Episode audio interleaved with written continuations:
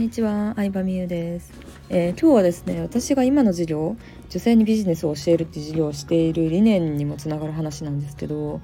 やっぱ稼げる女子最強やなと思うわけですよ。うん、稼げる女性。ね。いや、それをさ、思う出来事っていうのが、まあ、25歳ぐらいのことなんですけど、私普通に OL してまして手取り16万とかで毎日事務 OL として働いてたんやけどその時の私ってもうなんか将来見えてないわけ。うん、手取り16万で事務の仕事してて会が利くような仕事してて何の将来もない、うん、仕事で出世したいとかもない。で、まあ、彼氏もいたりいなかったりって感じで。でその付き合う相手もさエリートとかさいい会社で働いてるとか安定した会社かどうかそんな感じでまあ合コン行って人を見てたわけなんですよね。うん、もうこれさ結構事務職とか 白球 OL さんと話してたらめちゃめちゃ共感してくれるんですよ。うん、あのもう結局自分の仕事がうまくいってないからなんか付き合う人をそういう年収とかで見ちゃう現象でもそれって本当に条件付きの好きって本当の好きじゃないじゃないですか。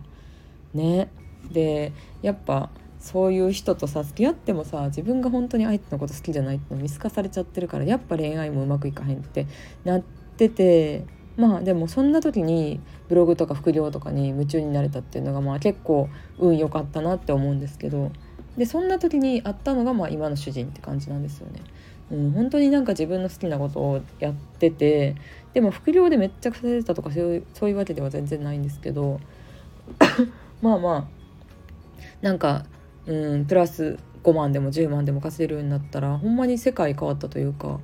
うん、これ会社で頑張る以外の道あるんやって思った瞬間に結構将来明るく見えてきたっていうのはすごいありましたね。あったしうんなんか別にその時点でどうっていうよりかはなんかこのままいろいろ試行錯誤して頑張ったらもっと稼げるようになるかもって思ったら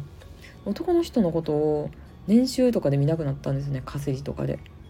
ねこれ私の中ですごい大きかったな副業を始めて始めた副産物としてめちゃめちゃでかかった。うん、男の人をお金で見なくなったっていうのもめちゃめちゃでかかでかかった。うん、お金見なくなったっていうのもはっきり言った。でもそういうことやん。いい会社で働いてるとかさその人が仕事できるから優秀やからっていうのはさ口で言ってるだけでさぶっちゃけ自分がワンチャン専業主婦になりたいとか楽したいから金持ちと結婚したいって思ってる女子やっぱ多いのよ世の中的に。うん、でもなんかそうじゃない人間の本質的なところで結婚相手を選べたのは主人と結婚できたのはほんまに副業やってて自分で稼ぐスキルを身につけた。これにつけるなって思いますね。うん、で まあまあそっからもう紆余曲折もちろんあったんですけどでもやっぱり稼ぐ力つけたらさ美容にもお金使えるし自分のやりたいこと好きなこと叶えたい夢も叶えられるしうん。そうなるとなんかやっぱ人間的にもさなんか自分で言うのもなんやけど明らかに魅力的になってるわけですよ。自分に、まあ、スキルだったりとか何でもいいんですけど自己投資してやりたいことをちゃんと自分の稼いだお金で叶えていってるって。うん。副業本当に人間的に成長するよね。副業きっかけで起業独立起業したわけやけどなんかそれは本当に思う。うん。20代頑張ったなって自分でも思うしなんか副業に出会えたことをきっかけにいろんなこと挑戦して失敗もその分いっぱいあったけどいや本当に良かったなって思うから別になんかこれ20代じゃなくても子供生まれてから副業始める人とかもすごい多いんですけど私のお客さんとかは。うんでもなんかそういうなんやろうな自分の可能性を潰さないでほしいなっていうのは一番思いますね。うん、副業ってやっぱ未だに怪しいとも思われてるし実際本格的にやってる人って全然いないと思っててうん、本当にしょもう全体の10%もいいのちゃう本気で副業やってる人って。でほんまにちゃんと稼げてる人って言ったら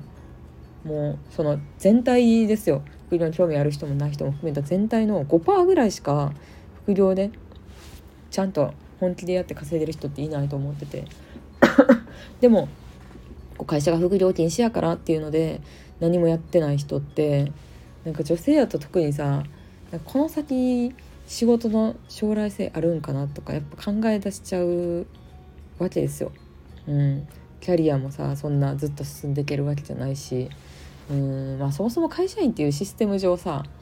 月30万円以上稼ぐのは結構難しいっていうのは見えてるわけじゃないですか。だったら違う道選んでみてほしいなと思うし、まあ、もう副業なんて会社で働きながらさまあとりあえずさ片手間でも挑戦できるんやからなんか何歳になっても挑戦するっていうのを伝えていきたいなっていうのはすごい思いますけどね。うん。ね挑戦して行動戦闘何も始まらんし私もまあ将来結構絶望しててうーん。もうなんか自分の仕事を頑張るじゃなくてほんまに依存的や依存的でしたよね。うん。20代前半の時は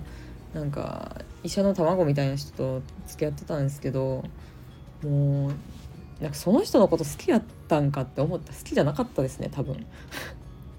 肩書きにさなんやろうな。肩書きに依存してましたよね完全にね。うん。こんな人医者将来医者になる人と結婚できるかもしれへんチャンスを逃したらあかんっていうのに必死でなんかすがってましたね。ダサいなって思います今から思うと。ね。そう。っていうのも多分向こうもなんとなくそれを気づいてるからさ向こうから私に対する扱いもさそんな良くないわけですよ。良くないわけですよ。ってか最初は普通にまあよく仲良かったんですけどその最終的にその医者の卵の彼氏は同じ医学部の女の子と浮気して私と別れましたからね。はい。だからそうそう結局なんか人間って同じもん同士しか合わへんやなっていうのはすごい思いましたね。ねもう振られた時は号泣しましたけどでもその人のことが好きで号泣してるんじゃないのよね。うん。そうなんやろな。医者っていう肩書きを肩書きの彼氏を亡くしたっていうことに号泣してんのよね。今から思えば。ね。ま最低な話ですけどまあそれぐらい自分に何もないと思ってたから何の努力もできてなかったからまああのそういうこともあったわけですけどえ何の話だったっけ？そうそうそう。でも副業の副産物は副業やってなかったら今の主人とも出会えてなかったと思うし主人と出会ってもなんかなんか性格とか人間性の良さとかに気づけてなかったってほんまに思う。うん。ほんまに思うね。昔な自分に何にもない時の方が職業差別というかなんか人のことをお金とかで見てたなっていうのは無リアルな。ところですよね。なのでなんか起業とかした方がいろんな別に自営業であっても会社員であってもどんな働き方でも将来見てて頑張ってる人は偉いなと思うし結構なんか人への見方も寛大になったかな、うん、全然違う働き方の2つをや経験してみたことで、うん、いろんな人いるなみたいな寛大になったなって思うので、うん、まあそんな感じです。はいではでは今日もありがとうございました。